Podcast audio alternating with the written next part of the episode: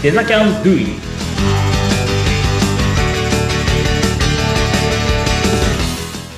デザインキャンパスの浜野です。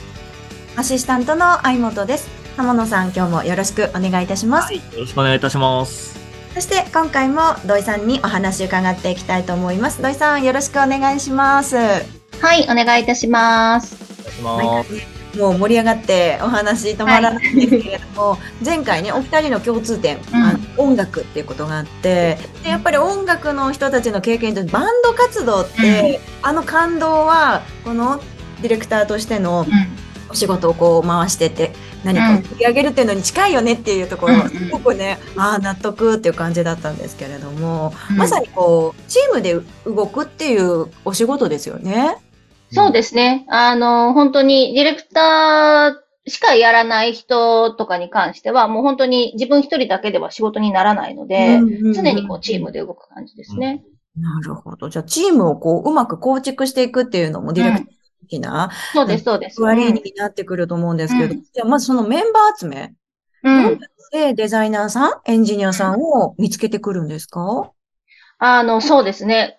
これもあの、どういう人と一緒にやりたいかっていうのを、すごく明確にするっていうのが大事かなっていうふうに思っていて、で、ね、楽器だったら、バンドだったら、あの、ベースの人、なんかドラムの人って言えばわかるんですけど、あの、デザイナーだと、まあね、一言でね、デザイナーって言ってもいろいろいるわけですよ。まあ、広いですからね。そうう、ん。広いので、そうそうそう。そう。うん。何が得意なのかとか、っていうのも一人一人全然違ってたりするので、あの、デザイナー探してますっていう言うだけだと、やっぱ見つかりにくいんですね。広すぎて、逆に。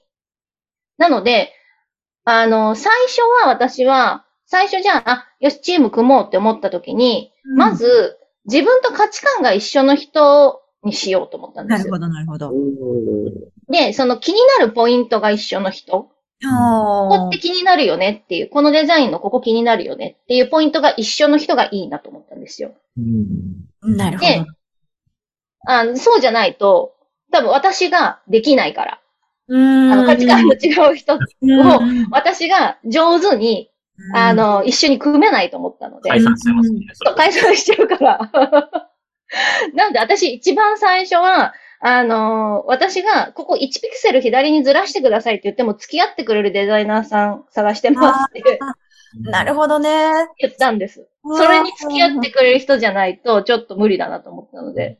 ああ。で、っていうぐらいなんか、あの、自分のうん。が、どこにこだわってるのかっていうポイントを、あの、言語化できる方がいいなと思います。うーん、なるほど。じゃあ、その、集めましたっていう、そのメンバーの良し悪しっていうか、うんそういうのって、どういうふうに基準決めてます？そうですね。まあ最初はそれでこう人探してきて、で、まあまず最初一人決まりました。で、そこからあの、例えばこう一人見つかるとそこからの紹介とか、で、たくさんあの人は来てくれるんですけど、ここもやっぱり、あの自分がどういうチームにしたいのかっていうことによると思うんですね。で、私の基準で言うと、私はもう完全に人柄採用をしているので、はい、スキルより人柄採用をしてるんです。ああ、そうなんだ。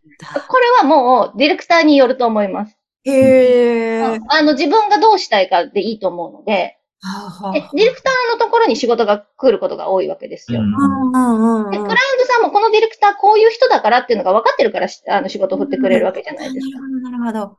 で、私のところに仕事来るものっていうのは、なんかめちゃくちゃ高いクオリティを求めてるっていうよりは、話がしやすいとか、そっちなんですよ。ああ。なんで私ちゃんと真逆みたいなタイプの人とかだと、あの人に言うと、もうすごく理路整然と答えてくれて、うんこういう風にしてくれるから頼むっていうクライアントさんもいるはずなんですよね。なるほど、なるほど。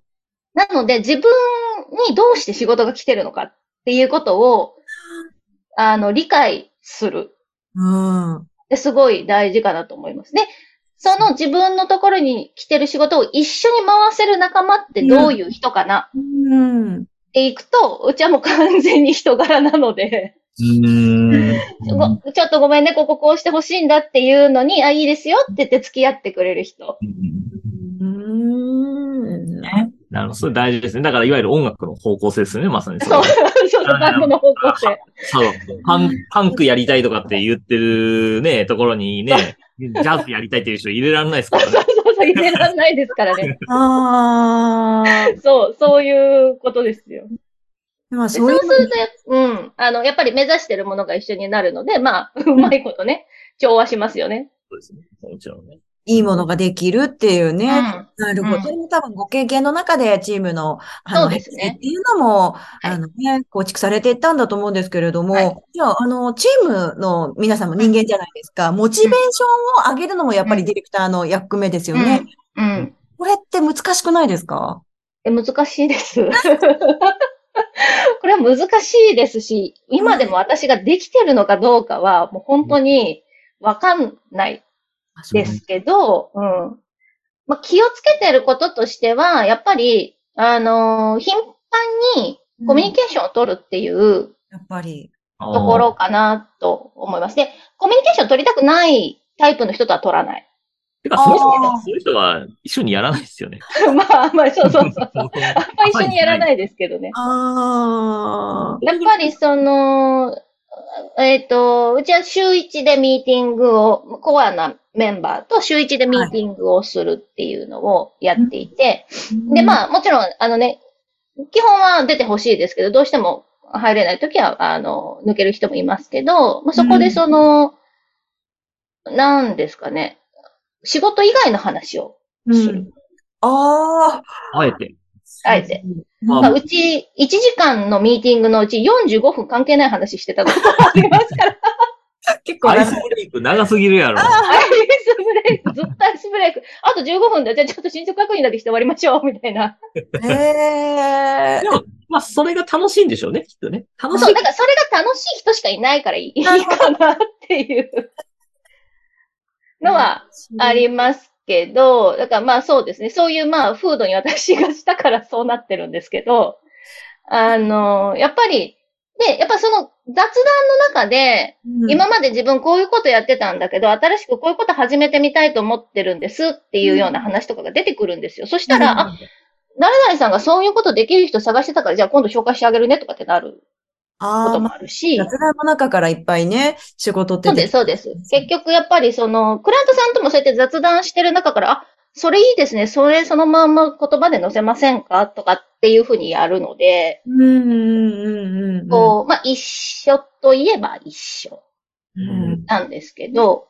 まあそういうふうになんかこう、モチベーションをね、こっちがコントロールするのは、もうちょっと、私そんな能力ないから、そこまでの能力ないので、唯一できることは、まあその、楽しく、うんうんうん。この人と仕事したいなって思ってもらえる空気を作ることしか、ちょっとできないなっていうのがあって、うん。あ旗から見たら高い木に見えるけども、意外とそういうところでしっかりなんかすくい上げて、この人はこういうったみたいなあとこそうそうそうそう。見る、ね、いい、なんだろう、会議というかいい指針になってるのかなとは思いまあ、ますけど、そうですね。それぞれの性格もわかるし、ハマってることもわかるし、ははははで、そうすると、その一週間の間で、あ、この間この子こういうこと言ってたなっていうのを、例えばじゃあテレビでやってたら、なんちゃんでこういうことやってるよみたいな連絡するとか。はあ、あ、じゃあもうそういうんコミュニケーション、仕事以外のコミュニケーションも、その週一のミーティング以外でも普通に取るし、そうですね。だってなんか、嫌じゃないですか、その案件の話で、で、うまくいった時はそんなに、やっぱりこう、ね、うまくいったら嬉しいですけど、盛り上がるけど、やっぱりどうしたって、うん修正連絡の方が多くなるんですよ。なるほど、そうですよね。楽しい話じゃない連絡ですよね、大体ね。ま、こいつからの連絡、否定ばっかりだってなったら、嫌だなと思うんですよね。あー、なあの、そう、調子いい時は何も言わないくせに、悪い時だけやたら連絡してくるみたいな。あこれ今あるっていうや、結構いる。管理職みんなあってなっちゃいますね。そうで、忙しいからど、まあ、そうなっちゃうんですね。やっぱ仕事ね、物を納品するってなったら、それはもうしょう、致し方ないんですけど、ギスギスするじゃないですか、それって。いいものを作る。じゃあ、あの、発注を皆さんにするときって、心がけていること、伝え方とかって、やっぱりコツとかあります？ああ、そうですね。まあそういうふうにこうね、普段からコミュニケーション取るっていうのもそうですし、私はあんまり細かいことは言わないようにしていて。あの、なんでこれを作るっていうことになったのかって、まあクライアントさんとのね、経緯みたいなのをお話ししますけど、デザインに関する細かいことみたいなのはもう任せますっていう感じにします。で、任せられる、あの、人に、まあ、それぞれのあの、レベルに応じた仕事をね、振るので、それで、あの、いいようにしてるんですけど、やっぱり、あの、私よりもデザイイン経験がああるわけなので、私が細かいことを言うよりも任せちゃった方がいいものが上がってくるっていう。で、私はディレクター目線でこうしてほしい。うん。で、デザイナー目線からの話はそっちから上げてほしい。うん。うん。うん。あまりこうカチカチうな、ん。例えばワイヤーフレームだったりだとか、うん。でみたいなのをガチガチに作っちゃうと、デザイナーって、まあ、ある程度経験してる人だったら、そこのね、頭が柔らかくて、あの柔軟に対応したようなものを作ってくれる可能性の方が高いんですけど、うん。いないと、なんかきっちりその通りに作ってきて、そうそうそうそう。頭固くなっちゃうというか、そう。そう。横展開できない。うん。そうそうそうそうそうそうん。う。そう。ほら、あ、ごめんね、そういうことじゃないんだ、みたいになっちゃうんですよね。ごめんね、そう、その通り作ってほしいわけじゃなかったんだ、みたいな。で、それは、あと、っていうのも私も最初の頃結構やっちゃって、で、途中で、あ、私が言い過ぎてるんだなっていうあのに気づいたみたいなのはあります。ーへえ、いや、もう、なんて言うんでしょうね。本当にこう、学校の先生みたいな雰囲気も、生徒のね、特性、性格全部見てみたいな。うん。うん、なんか人間力が求められるのかななんて、うん。全然業界知らない人間の感うん、いや、でもそうだと思います。さっきのね、まあ管理というか、まあ、監督って言ったんだけど、まさにそうだね、うん。先生だと思います。だから言い過ぎても良くないし、言わなすぎても良くないんですよ。だからちょうどいいところっていう。難しいんですよ、それが。でもなんか、あれですね、やりがいがあるというか、ずっとこう、ゴールがなくて逆に楽しいっていうお仕事。そうそうそうそう、それはそうです。うん。うん。じゃあ、例えば、その納品が終わりました。って言った後に、まあ、反省会したりとか、コミュニケーション取ったりもあるんですか？そうですね。あのーなんかこう案件一つ一つに対して、なんかこう関わったメンバーでどうのこうのっていう話はしてないんですけど、まあその週一のミーティングの時に、いや、終わったね、みたいな。で、あそこああだったね、とかっていうような話で、じゃあ次から、あの、こういう風にしようっていう改善点を挙げたりだとまあ、振か、り返るっていうのはね。そうですね、振り返ってとかってことはしますよね。で、こう、なんかちょっとデザイナーさんに修正投げすぎちゃったかもしれないみたいなね、反省が出てきたりとか、例えば、じゃあ次からは、ここの部分はマニュアルにできるから、もうここはマニュアル化しちゃおうとか、っていうようなことはしますね。そういうことをやることによって、次、まあ、またね、何か案件をね、こう来た時に同じチームで何かじゃあ回していく。そうですね。うん無駄な部分がそがれるわけですよ。うん。そうすることで、いわゆるコミュニケーションロスだったりだとか、コストがうん。減っていきますよね、どんどんね。で、クオリティは上がっていくっていうことができる。いや、やっぱりいい監督がいるとチームもね、どんどん成長するっていうのと同うん。じなのかなってなんかね、うん聞きながらすっごく感じましたけれども、もうお時間かなり 経ってたんですね。はい。ごめんなさい、気づかず。じゃあ、ここまでとなるんですけど、また、はい。はですね、ディレクターとしてどういうふうに成長していけばいいのかみたいな先の展開も聞いていきたいと思います。いや、もう本当にあっという間に楽しい時間過ぎましたけれども、今回も浜野さん、そして土井さん、ありがとうございました。ありがとうございます。